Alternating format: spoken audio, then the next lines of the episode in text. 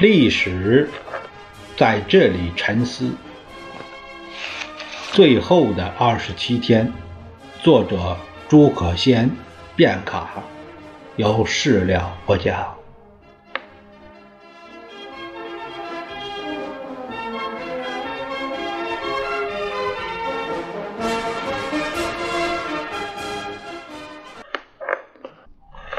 这是原开封市。人民医院院内有一座独特的天井小院，国民党时期的金城银行就设在这个小院内。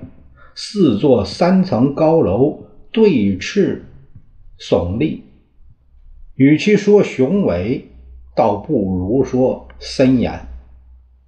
这个小院前后左右都不临街道，救护车。开进了市人委大院，少奇同志被抬进了这个独特的小院内。从此，执行这项紧急任务的医护人员也就失去了自由。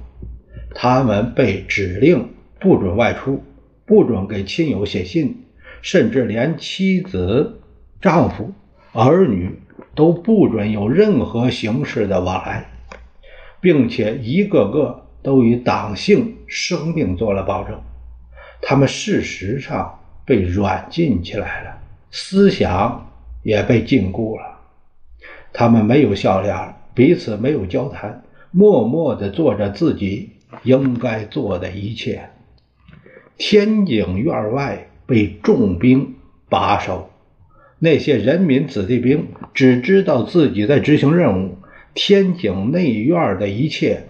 他们全然不知道，又一座特设的监狱出现在祖国大地上，里边监禁的是我们的国家主席弥留之际的少奇同志。